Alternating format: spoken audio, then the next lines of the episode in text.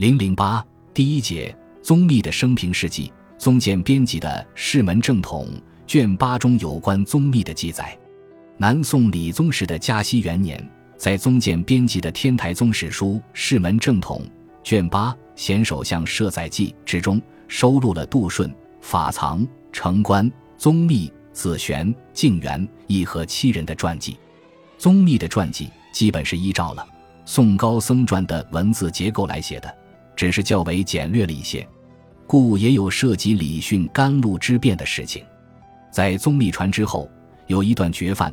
凯安的注语是以天台宗的立场来评论华严宗的，其文如下：宗密何姓，果州西充人，年二十八进具，得法于菏泽会武士孙道元，传元觉于福上，传清凉华严聚义于病僧，即为他讲，故元觉书序有讲虽烂态，学且施安，刀木犹无支那，谬当真子之印，盖清凉达书。子之所解，犹吾之心；转轮真子，诚所谓也。又云：“毗卢华藏，能随我游者，其汝乎？”注：圆觉、华严、涅盘、金刚、起信、为实、蓝盆、法界观、行愿经等书抄集，修正科仪等，凡九十余卷。太和二年，文宗诏问佛法，赐子方袍为大德。会昌元年正月六日，坐灭于兴福塔院。赐师定会，塔曰青莲，陪相国名。寿六十二，腊三十四。李训败走中南，失于逆之，其途不可，乃奔凤翔，为利所执，殉死。求是良补师节之，师怡然曰：“与勋有酒，无法遇难则救，出无增爱，死故无分。”弘爵范位。比丘于唐，交士大夫者，多犯法辱教，而师独超然，立意欣然极殊，盖其屡见名也。凯安曰：“东坡季子游师，平均借取法界观，一洗人间万是非。”杨龟山云：“西明会古人用心要处，未闻正如杜顺和尚做法界观样。前辈士大夫留心学佛，但屈禅那一门少之入道观法，二公所上。”诚为难矣。然以天台教官格之，曾未造其藩礼。盖凡礼官，要令行人修正，必须依教修何因，治何为，断何惑，正何理？如经西云：立三观，破三惑，显三谛，正三智，成三德。今法界观于比宗五教中，谓之定属何教？破获显理，如何修正？若云一成元教，立资冠门者，且五教建立始自贤首，启贤首为叛教，而杜顺先立官也。以杜顺立官与贤首叛教玄合乎？其比教宗贤首，冠宗杜顺耶？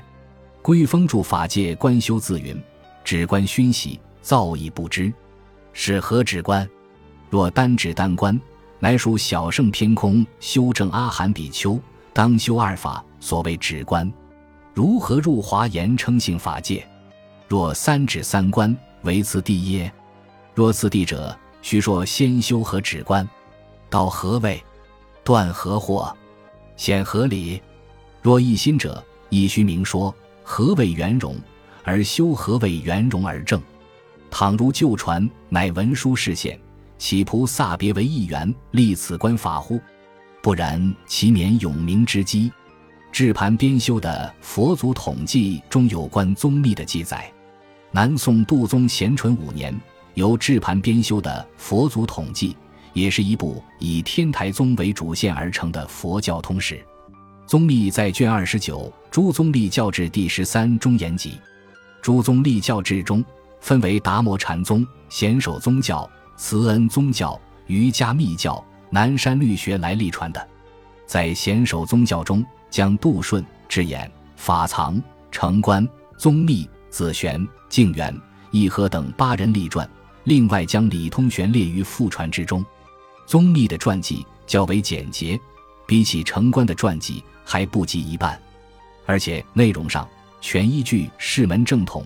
所不同的是，将李训的内容全部省略，凯安的那段批评华严宗官法的文字也不载入。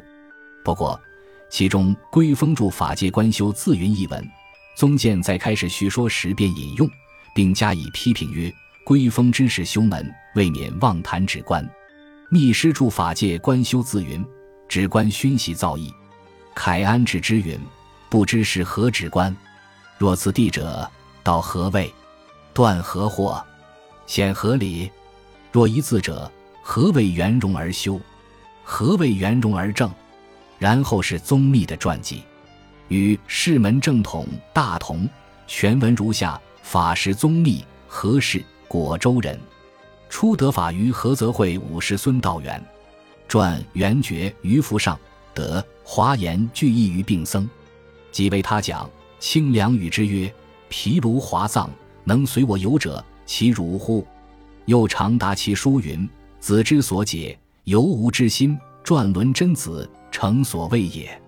师所著圆觉序云：讲虽烂态，学且施安。刀木犹无之纳，谬当真子之印。著《圆觉华严涅盘金刚起信为实蓝盆法界观行愿经等书抄集修正科仪凡九十余卷。太和二年，文宗诏问佛法，赐子方袍为大德。会昌元年正月六日。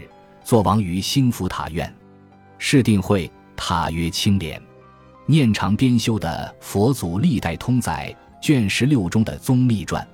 元代顺帝至正元年，由念常编修了《佛教编年史》《佛祖历代通载》，微笑道人于即为之题序。另在至正四年，又有绝案的序文载入。卷十六中的宗密传与龙兴佛教编年通论卷二十五中的记录基本上一样。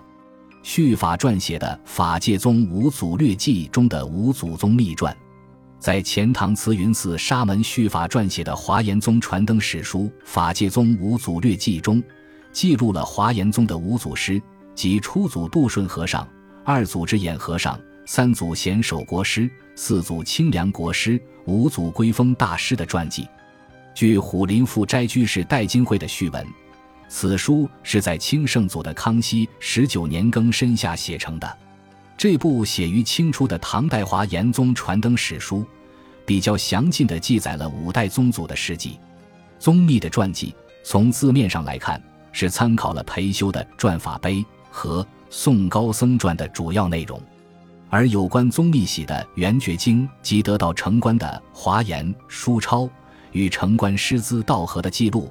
大致和《景德传灯录》中的记载相同，不过续法做了一件前人未做的事，即从宗密的诸种圆觉书抄之中抽出宗密对自己在何年何地撰述何书的字数，将之整理出来编入传中。其文如下：至元和十一年春，在终南山智具寺出圆觉科文纂要二卷；十四年于兴福寺出金刚纂要书一卷。抄一卷，十五年春于上都兴福饱受二四级为十书二卷。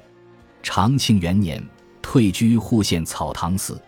二年春重治圆觉经解，又于南山丰德寺至花岩轮观五卷。三年夏于丰德寺纂四分律书三卷。至东初元觉著述公就大书三卷，大抄十三卷。随后又著略书两卷，小抄六卷，道场修正仪十八卷。可见续法在撰述法界宗五祖略记中的宗密传世，阅读了宗密的诸种元觉书抄，并将宗密作为华严第五祖的身份推出，故《景德传灯录》卷十三中有关都续撰写的因缘、消勉相公见解注释集、达是山人十问均不收录。虽然收进了宗密达山南温造上书问的注释，但对《宋高僧传》卷六中关于李训甘露之变的记述却删而不录。以上是宗密著述中的自述及历代文献史料中有关宗密的传记资料。从中唐到清初为止，诸种史料从不同的侧面记述了宗密的生平事迹。概而言之，从如上所述的史料中，可归纳出如下几个特点。第一，以禅僧的形象来立传，即菏泽宗神会下五世传人。传法碑、祖堂集、景德传灯录、传法正宗记等资料属此。其实，宗密本人在其著述中一再强调自己是南宗正派菏泽下的嫡传，尤其是《成其图》的传述，十分明确地表达了宗密这个意向。裴修和宗密关系密切。故特以定慧禅师的名目为宗密撰写了碑铭。第二，以义解僧的形象立传。赞宁的《宋高僧传》明显表达了这种倾向。赞宁虽然也讲到了宗密师从道元的经历，但重点把宗密放在教门，将他与中唐一代最有名的义学僧们列入义解篇中，和同时代的禅僧划清了界限。其实，这也并非赞宁个人的意图。宗密在世的时候，时人就指责他大设讲言，交友官僚，没有禅宗和尚的风格。连好友裴修在碑文中也在这一点上不得不为其辩解。到了宋代，禅宗晋为马祖石头派的子孙，菏泽门下早无传承，加上宗密一生不遗余力的著书经论，大阐玄理，把他列为义解僧中也不为过。在当时的佛教界中。也许是大家的共识。第三，以华严宗传人的形象立传。宋代的释门正统佛祖统计基本上是将宗密列入华严宗祖来记述的，而且从天台学者的立场上，对宗密的华严观法提出质疑，完全从教宗的角度来展开论述的。清代续法的《法界宗五祖略记》，那就更为明确的将之以华严宗五祖来立传。其实，在宗密的《圆觉经》诸书中，也对华严宗法系的问题隐约其词，但有时将之追崇到杜顺，有时以法藏为宗主。可见，到了宗密时，华严宗作为宗派的概念已成雏形，为后来宋代静元所主张的泛华七祖说做了伏笔。当然，宗密当时要强调的传承法系，主要是在传心地法门的达摩禅宗上。而续法的初祖杜顺和尚、二祖智演和尚、三祖贤守国师、四祖清凉国师、五祖归峰大师的华严五祖说，当是后来才形成的祖统说之一。此外，关于归峰宗密传记之研究，国内外的学者均有不少的论著，如日本著名佛教学者宇井博寿、高峰的周、连田茂雄、山崎宏、古田少卿、木村清孝等。以及加拿大华裔学者冉云华、中国学者董群等的论著中，也有不同程度的叙述可作参考。作者亦从客观的史料之中，包括宗密本人的自述，以及按时代先后形成的历史文献资料，力求比较客观地反映宗密的人物形象。鉴于先行学者已有较为详细的研究，故于此就不一一赘言了。